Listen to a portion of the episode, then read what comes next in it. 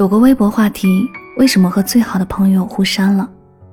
评论区一句没删，但是跟删了没两样，瞬间戳中无数人。年轻的时候，我们总以为朋友就是一生一世，直到后来在时间的洪流里弄丢一个又一个人，才明白当初的自己有多么天真。曾经有着特殊被注名的朋友，如今却成了躺在微信角落的某某某。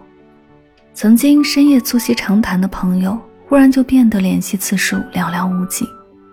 你不理我，我也不理你，两个人越来越远。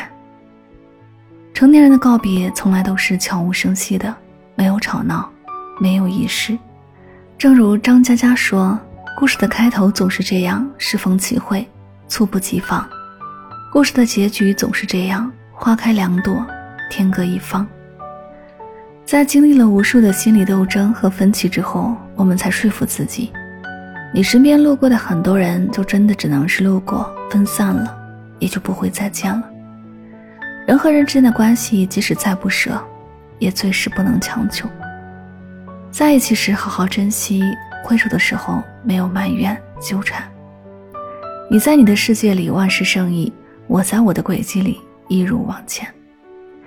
各自安好，好好生活，就是给对方最体面的告别礼物。人生是一场盛大的邂逅和离别，既然那些感情留不住，不如挥手说声再见。只要曾经用心珍惜过，也就了无遗憾。但无论如何，我们都不要放弃爱与被爱的勇气。对生命中那些曾经走失的人，默默道一句：很高兴你来过，不遗憾。你离开。